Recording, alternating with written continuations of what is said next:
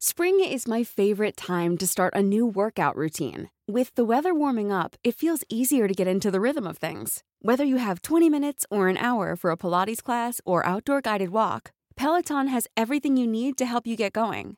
Get a head start on summer with Peloton at onepeloton.com.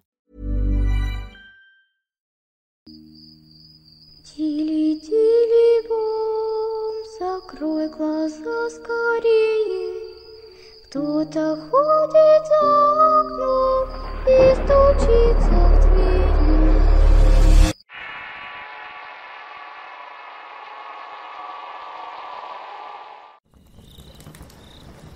Recuerdo que dos noches antes de que falleciera una tía a las 3 de la mañana ya se despertó sin saber bien por qué razón. Y como su recámara daba a la calle tiene una gran ventana, escuchó unos perros ladrar seguidos de un viento muy fuerte. Incluso sintió que se le podía romper la ventana. Luego al cesar el ventarrón escuchó unos tacones caminando hasta pararse en su ventana. Y luego se alejaron y volvieron a acercarse. Ella rezó un buen rato hasta que el sonido de los tacones se fue pero en medio de un lamento muy fuerte. Al otro día platicando con las vecinas ellas solamente escucharon el viento y los perros, pero no habían escuchado los tacones. Ahora creemos que falleció del susto porque le dio un infarto.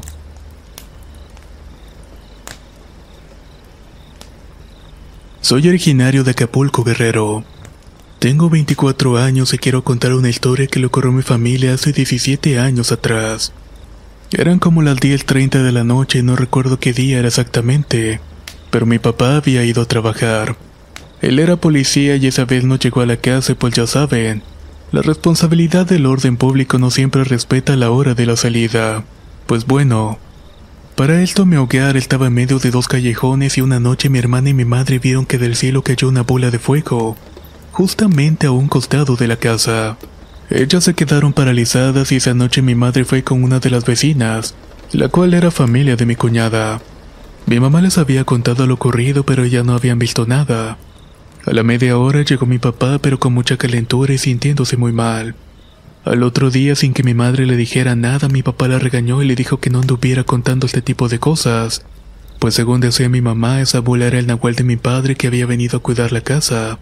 Comentaban que su animal era muy fuerte, era un centauro y que cuando nos enfermábamos él nos cuidaba rezándonos en otra lengua, y mientras lo hacía siempre se desgastaba y debilitaba bastante, pero extrañamente a la media hora ya nos sentíamos aliviados.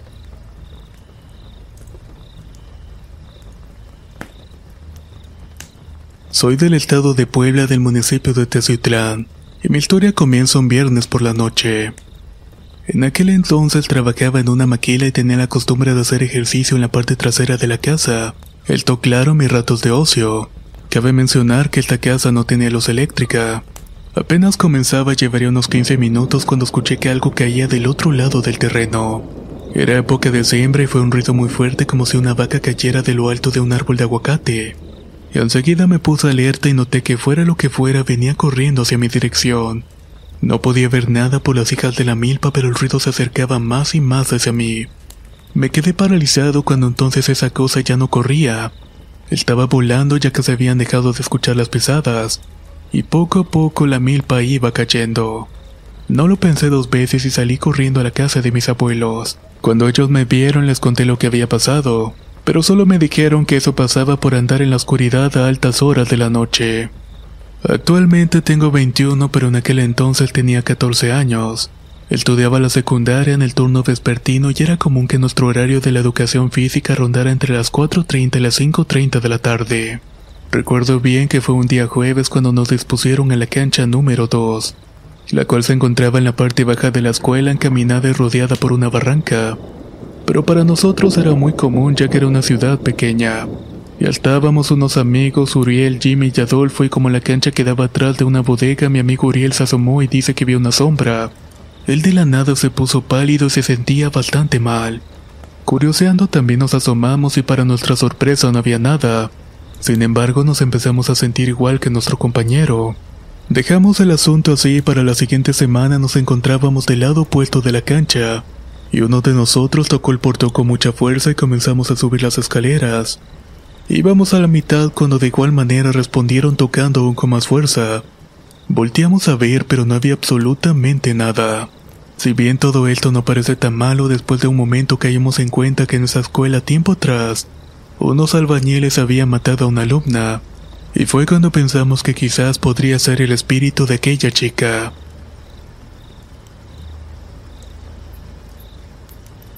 Tengo 14 años, soy vidente y siempre me suceden cosas paranormales. Puedo ver el aura, vidas pasadas, sucesos que ocurrieron ocurrirán, así como otros casos de sueños astrales y telepatía. Sin embargo, todo eso se lo cuento en mi diario en el que escribo lo que me sucede. Es importante para mí escribirlo para nunca olvidarlo. Pero de entre todas mis experiencias esto es algo relacionado con la parálisis del sueño. Mi familia y yo teníamos dos años viviendo en esta casa que habíamos comprado. Una noche mi hermano no llegó a dormir y me quedé en su habitación y estaba acostado dormitando, cuando de pronto no me podía mover.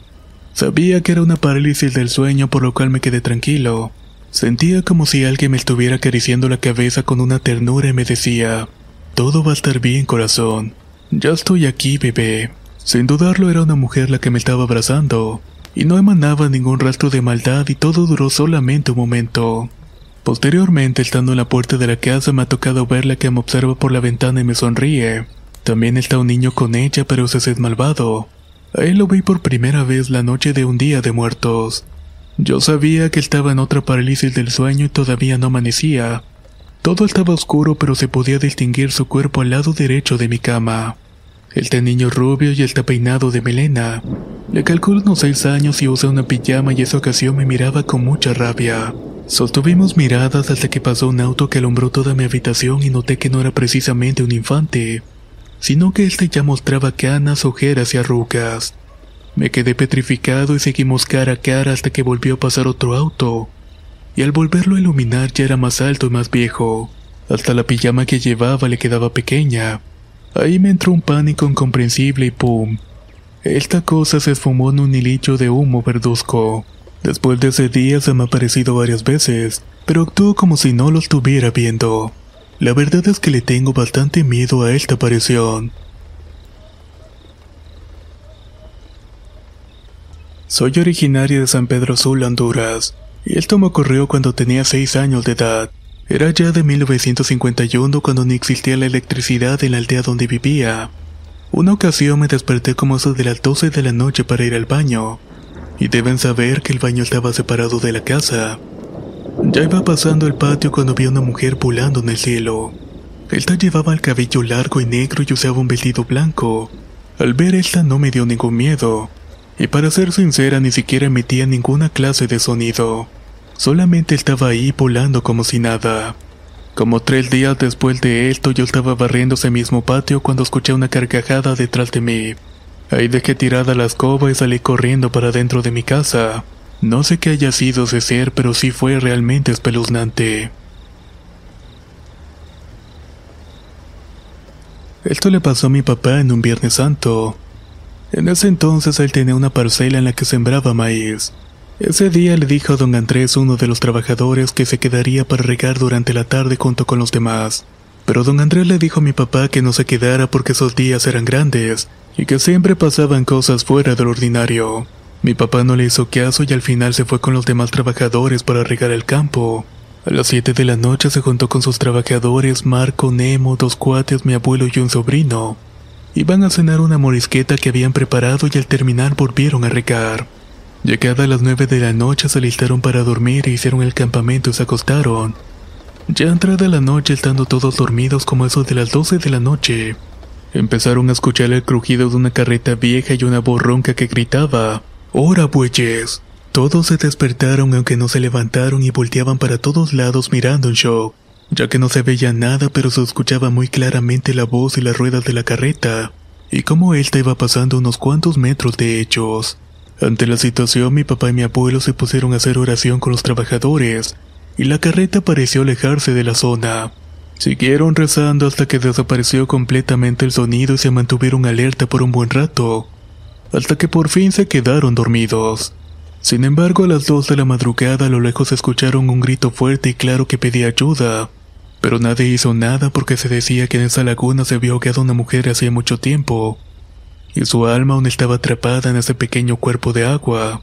Volvieron a rezar hasta que se tranquilizaron y se volvieron a quedar dormidos, pero temerosos de lo próximo que pudiera pasar. A las 3 de la madrugada fue lo más fuerte, pues en medio del campo hay un pequeño montículo de tierra como de unos 10 metros de alto, y hasta la parte de arriba estaba un palo en forma de T y mi abuelo le dijo a mi padre despacio, Balta, miras el montículo. Mi papá al instante volteó la mirada y vio un bulto grande parado en la T mirándolos fijamente. En eso sacó una lámpara y apuntó hacia un terreno y era un pájaro grande, más grande que cualquiera que hubieran visto anteriormente. En eso el ave abrió sus alas y abarcaban cuatro metros de punta a punta. Echó esto, agarra y se tira en picada hacia donde estaba el campamento. Le sobrevoló por encima a gran velocidad y se perdió en el horizonte nocturno. En la mañana llegó don Andrés y le cuenta lo que le había pasado, a lo cual él responde muy enojado. Te lo dije. Seguro algún brujo hasta el diablo estuvo jugando con ustedes. Entonces van hacia el montículo de tierra y en la parte superior vieron claramente una huella de un gallo y un chivo. Allí estaban plasmadas como si realmente hubieran estado ahí la noche anterior. Estas son historias de mis abuelos. Ambos son originarios de Jumiltepec, Morelos. Según mi abuelo, cuando era joven, una noche llegando de su casa percibió un olor a azufre. Al darse la vuelta, a lo lejos vio un hombre con una pata de cabra y otra de gallo. En ese mismo momento salió corriendo por el susto. Esto por su parte ya sucede en la Ciudad de México donde ellos han vivido los últimos 60 años. Un día en la noche al llegar de su trabajo mi abuelo vio que enfrente de su casa, justamente debajo de un tejocote estaba una persona con la mitad del cuerpo de guajolote. Al parecer este se encontraba vomitando, pero fue tanta la impresión de mi abuelo que se quedó encerrado por tres días en su casa. Ya tiempo después, un día un señor se le acercó a la casa a pedir dinero para regresar a su pueblo. Mi abuelo le dio un poco de dinero y se volteó un par de segundos al regresar para preguntarle que a dónde iba. El sujeto ya prácticamente iba calle abajo corriendo y echando chispas. Esto otro le sucedió a mi abuela. Ella fue enfermera en el Hospital General de la Ciudad de México en el área de pediatría. Siempre quiso el turno nocturno a pesar de que sus compañeras siempre le gastaban bromas para asustarla. Una de las noches ella estaba cansada y se quedó dormida profundamente. Llegó la hora en la que tenía que darle los medicamentos a los niños, pero continuó dormida hasta que después de un rato sintió que la despertaron. Cuando vio la hora se acordó de los medicamentos y creyó que los niños estarían inquietos, pero cuando los fue a ver estaban durmiendo con los medicamentos y con la alimentación ya puesta. Ella le preguntó a sus compañeras que si alguien había atendido a los niños, pero todas le contestaron que no. Es más, ni siquiera estaban en el piso en ese momento. Después de unos segundos de reflexión preguntó que si alguien fue la que le había despertado, pero todas se voltearon a ver y una compañera le dijo, se me hace que te vino a ayudar la planchada.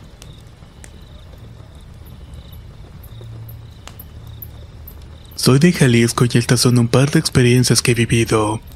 La primera me pasó cuando tenía 5 años y me encontraba en la casa de mi abuela paterna. Toda mi familia se encontraba ahí y se había ido la luz y prendieron las velas para iluminar un poco. Yo estaba jugando mi triciclo en la entrada del patio, cuando algo de pronto llamó mi atención y al mirar atrás vi una silueta volando. No sé qué diablos era eso y solamente la miré por unos segundos, pero hasta la fecha sigo sin saber qué fue lo que vi realmente. De lo único que estoy seguro es que tenía forma semejante a la muerte encapuchada. Lo segundo que me pasó fue cuando ya tenía 18 años y estaba robándome el internet de la escuela con dos amigos cuando de pronto se me ocurrió decirles que se íbamos a caminar por la brecha, el cual es un camino que sube hasta un cerro. Eran como las 11 de la noche y mis amigos aceptaron. Después de un buen tramo recorrido, uno de ellos nos quería asustar, pero solamente iba diciendo puras tonterías. Seguimos caminando cuando de pronto, como unos 30 metros adelante de nosotros, empezamos a observar una figura encorvada y muy grande que pasaba por el camino de lado a lado. Era como una persona muy grande corriendo en cuatro patas. En este punto solamente yo lo había visto, así que le comenté a mis compañeros de lo que había visto. Ellos pensaban que les estaba jugando una broma, me dijeron que solamente era mi imaginación, pero uno de ellos me hizo caso, y de esta manera mejor nos regresamos. Antes de bajar volteé hacia atrás y me quedé un poco en calma, sobre todo al saber que esa cosa no nos había seguido. Vivo en León, Guanajuato.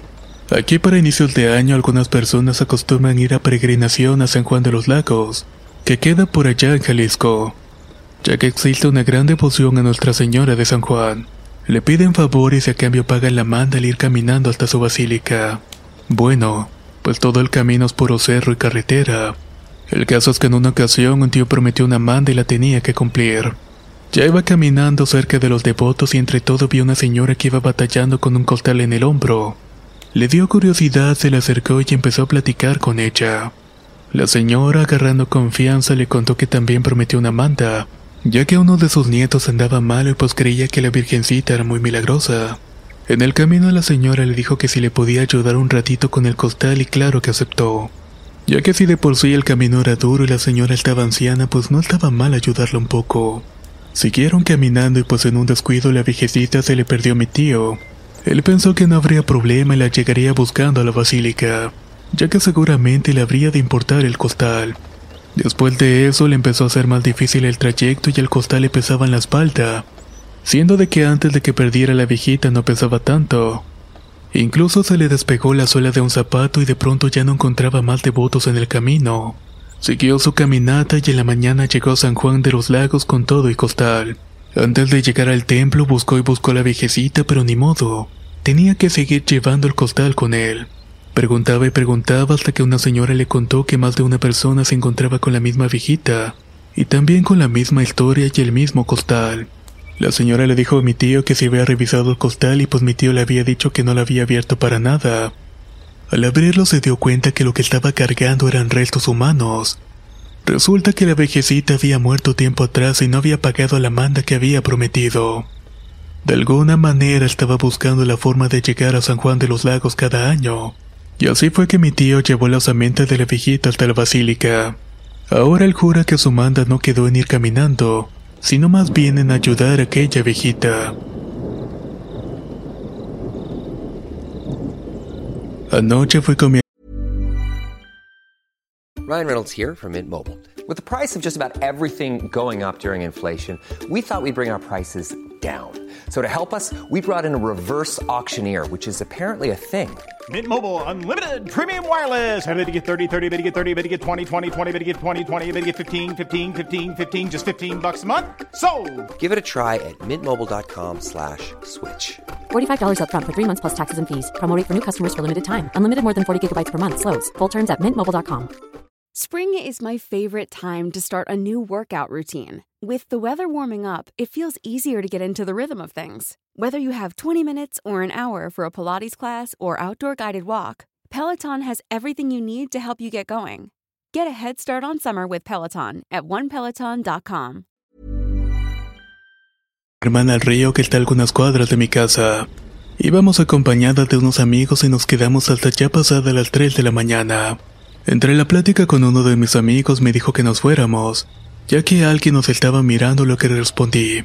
Así a poco.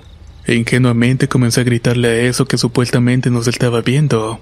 Después de eso no recuerdo nada y solo que de repente ya estaba en el piso frente a mi casa en un charco de lodo. Mi hermana me dijo que cuando comenzó a llamar a aquello se acercó como de rayo, que me tumbó y al parecer había entrado en mí. Pues entre todos trataron de sacarme de ahí pero no podían. Pesaba demasiado y al meterme al coche pateaba yo decía pero con una voz diferente. A ella no se la llevan. No sé qué era eso, pero sí es bien sabido que en ese río existen muchos comentarios sobre brujas y entes que se aparecen. De hecho, por ahí encontraron una fosa con más de 100 cadáveres. No sé si fue algún espíritu, pero la realidad es que terminé muy golpeada.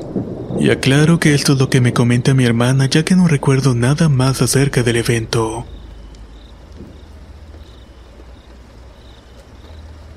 Mi primera experiencia fue en Córdoba, Veracruz. Estábamos en una fiesta con unos tíos y mi papá venía cayéndose de borracho. Teníamos que caminar mínimo una hora y pasar por unos cañales y cafetales. Ya eran como las 2.30 de la madrugada. Todo era quietud y oscuridad en la noche. Mi primo Israel y yo veníamos casi cargando a mi padre porque venía hasta las chanclas. Justo en medio del camino a lo lejos venían dos monjas con túnicas blancas. En ese momento mi papá dijo, Miren bien cabrones, vean lo que vean, no se espanten.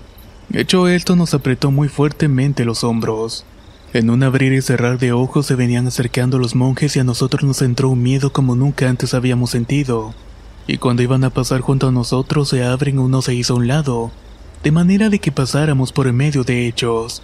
Al pasar nos entró un frío terrible como si fuera pleno invierno.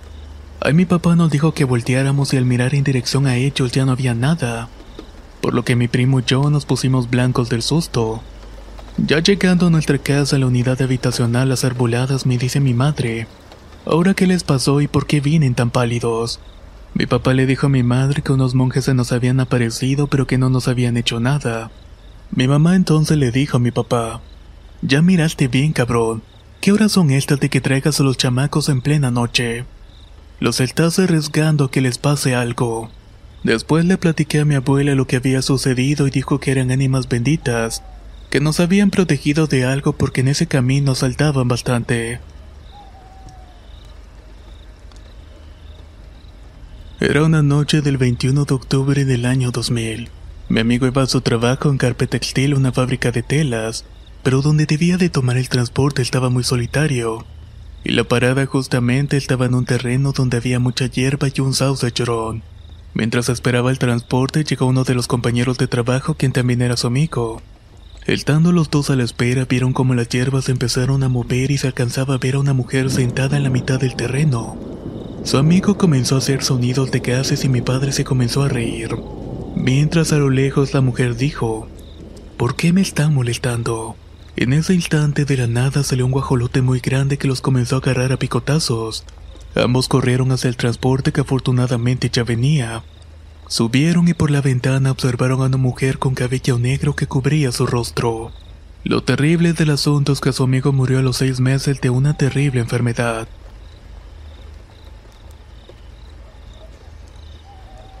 Mi nombre es Patricio y soy de la ciudad de Rancagua, en Chile.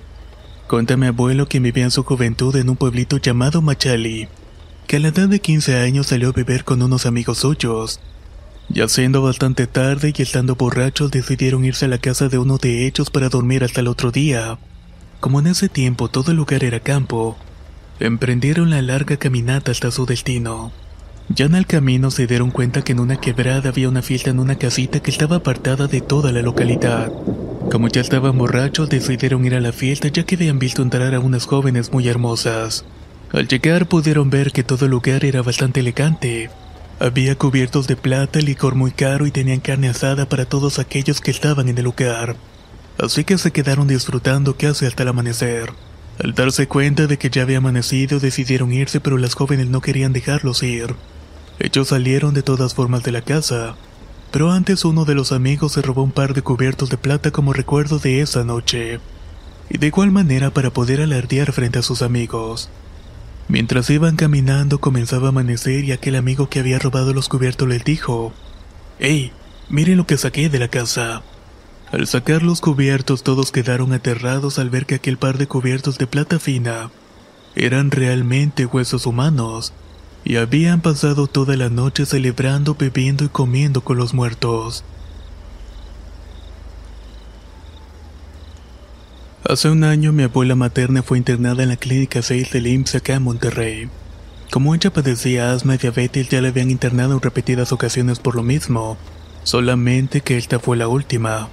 Yo no pude ir a visitarla por mi trabajo así que mi madre le hacía la guardia en las noches, la noche anterior a que mi abuela falleciera nos cuenta mi madre que mi abuela se despertó en la madrugada y le comentaba, Elvira, dile a esa señora de negro que se vaya de aquí.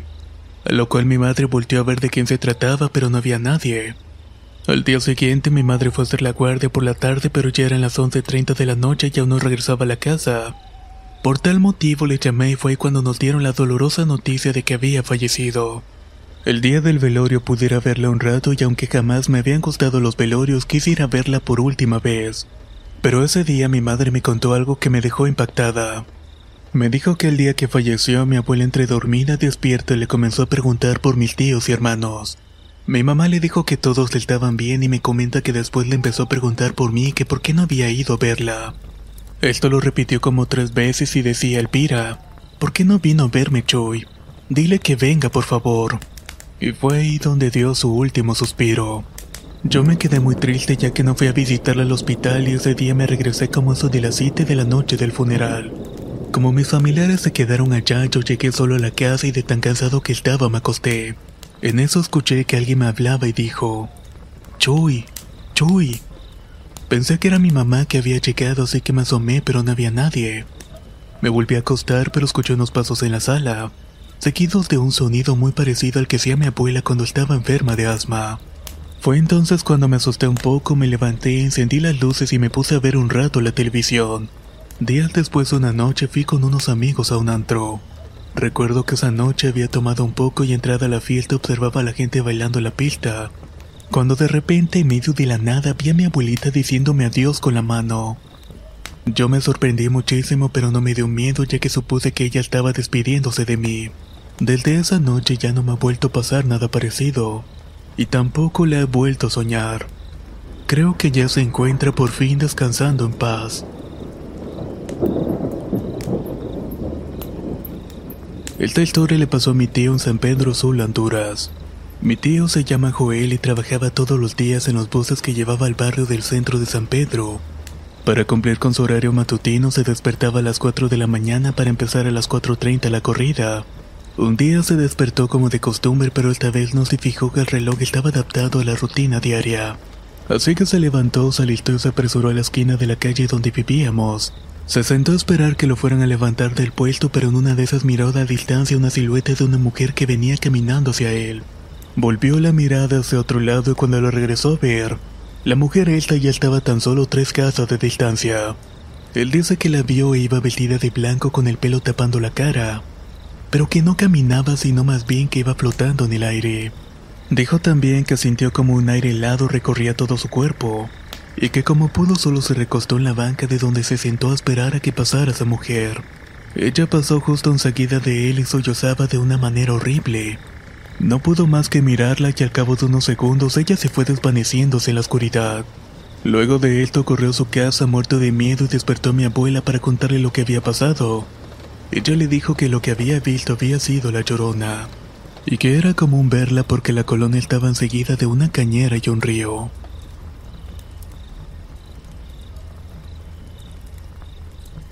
Mi nombre es Miguel Ángel y aproximadamente en el año 2011 realicé junto con mi hermano el examen para ingresar a la UNAM. Como no quedamos decidimos ir a las protestas que hacían frente a la torre de rectoría de Ciudad Universitaria. Esto claro para ver con la intención de que si podíamos lograr algo. Resulta que estas protestas se hacen antes de iniciar el ciclo escolar, razón por la cual no hay transporte de Pumabús. Y como éramos inexpertos de cómo llegar hasta la torre de rectoría, Decidimos caminar desde la avenida Telimán hasta la torre de rectoría. Era un camino solitario y en determinado punto del recorrido estaba muy descuidado y con basura. Fue entonces que noté que había algunas bolsas negras que despedían un mal olor. El col era bastante fuerte y olía como plantas de alcohol. Al acercarme me di cuenta que era como una peluca que estaba pegada a algo más. Me asusté bastante y le dije a mi hermano que tal vez había matado a alguien y habían tirado sus restos en pedazos. Mi hermano me sugirió que comprobáramos qué era, así que agarramos un palo que estaba entre la basura y la movimos. Al ver de frente de qué se trataba vimos que era una cabeza, y una sensación desagradable nos inundó por completo, pues si bien no era una cabeza humana era la cabeza de un cerdo. El cabello que había visto era una peluca que estaba pegada a muchos tornillos en la cabeza del animal. Asqueados salimos de ahí y continuamos nuestro camino. Esto me dejó pensando que tal vez era algún trabajo de brujería o algo por el estilo. La verdad es que nunca lo supimos.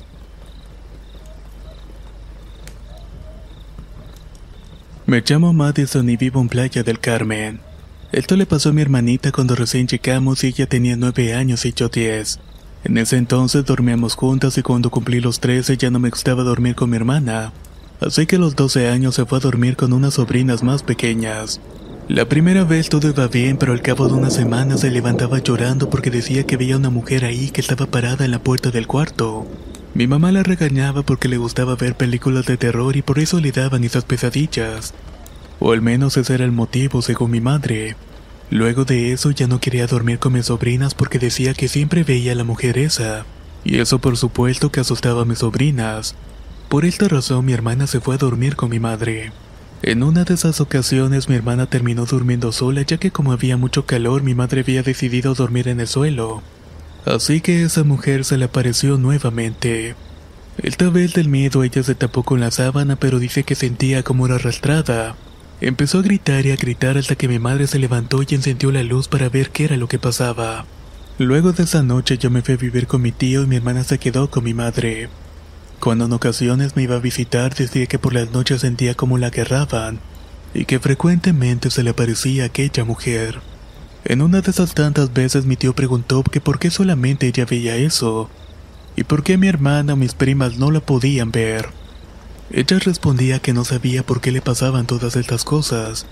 Entonces él le dijo lo siguiente, vas a dormir aquí en este cuarto y vas a poner otra cama.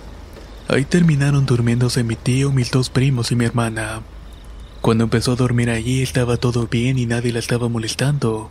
Y mi tío decía que todo eso lo tenía en la cabeza porque había muchas películas de terror. Así pasó el tiempo hasta que cumplió 14 años. Como yo me casé joven, me fui a vivir a Tabasco y dejé de ver a mi familia. Pasó un año, me embaracé y tuve a mi hijo y regresé a vivir a Playa del Carmen. Cuando vi a mi hermana, ella me dijo que había ido una temporada a Chiapas a ver a mi padre, y que allá de igual manera la continuaban asustando. Por esta razón mi padre la había llevado a ver a una bruja. Esta señora le hizo una limpia, y a raíz de todo esto ya no fue molestada nuevamente.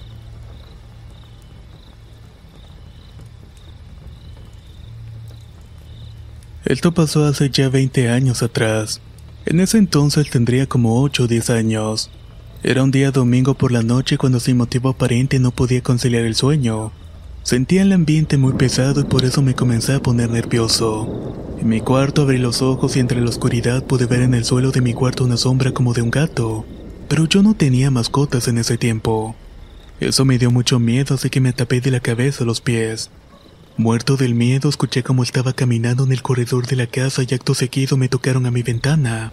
Yo quería prender la luz de mi cuarto, pero eso implicaba pararme de mi cama y no quería. Me puse a rezar y todo se calmó hasta que me ganó el sueño como a las 4 de la mañana. Luego de un rato tocaron a la puerta de mi casa. Era un primo quien había ido a visitarnos de que un tío acababa de morir. Días después le platicé a mis padres lo sucedido, pero no me hicieron caso. Cabe mencionar que mi hermana en su cuarto también vio una sombra que estaba sentada en la cama, que ésta le comenzaba a acariciar el pelo y luego le dijo adiós. Ella y yo llegamos a la conclusión de que esa aparición era mi tío, quien quiso despedirse de nosotros de alguna manera puesto que era alguien muy querido para nosotros. Ya años después, cuando era un adolescente, el tema salió en una conversación con mis padres. Ellos dijeron que en esa ocasión ellos también habían escuchado las pisadas en el corredor pero que se habían quedado callados para no asustarnos, y que también habían escuchado cómo me habían tocado la ventana. Después de ese día yo no pude dormir con la luz apagada, hasta que por fin nos cambiamos de casa y no ha vuelto a pasarme nada por el estilo. Esta es la historia de la familia de mi exnovia. Cuando anduve con ella falleció su abuelita y ella vivía en la ciudad de Loja, en Ecuador. Este lugar está muy apartado del centro y es de muy difícil acceso ya que todo es monte. La casa de la señora era muy pequeña ya que vivía sola, y todos sus hijos habían ido a diferentes partes del país a hacer sus vidas. Sin embargo, el día que falleció, toda la familia y amigos asistieron a verla para darle el último adiós. El padre de mi exnovia cuenta que como la casa era muy pequeña, el féretro estaba en el cuarto de ella, y como el lugar era tan pequeño, solo podían entrar un par de personas a despedirse mientras los demás esperaban afuera de la casa o en una pequeña sala. Como el cuarto daba al exterior de la vivienda, el padre de mi ex nos contó que un perro muy extraño, el cual tenía el pelaje gris muy maltratado, entró al cuarto de la difunta. Ellos no le dieron mucha importancia, ya que creían que en cualquier momento el perro se marcharía del sitio. Pasaron unos minutos y el perro no salía y cuando el padre de mi ex se percató de esto, fue inmediatamente al cuarto a ver qué era lo que pasaba. Él se encontró con una señora anciana completamente desnuda frente al féretro. Acá en mi país no sé cómo le llaman a eso, pero tengo entendido que pudo haberse tratado de un nahual.